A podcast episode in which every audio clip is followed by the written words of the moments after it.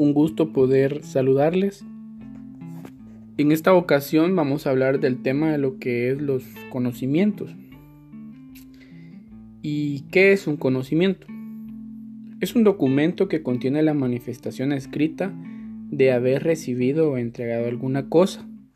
Es una constancia que se suscribe en un libro específico, previamente eh, autorizado por, por alguna autoridad competente.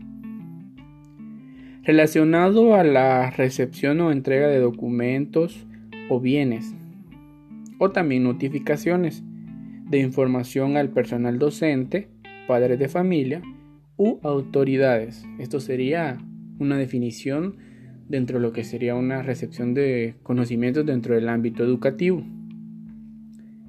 ¿Qué elementos conforman un conocimiento o qué debe llevar un conocimiento? Son cuatro puntos importantes. El número de orden, el contenido, lugar y fecha y firma de las personas que intervinieron.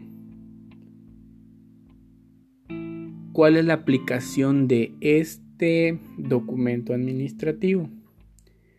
Se utiliza para dejar constancia del procedimiento o tratamiento que se dio a algún objeto o situación. Esto sería como parte de, lo del contenido de lo que sería un conocimiento, ¿verdad?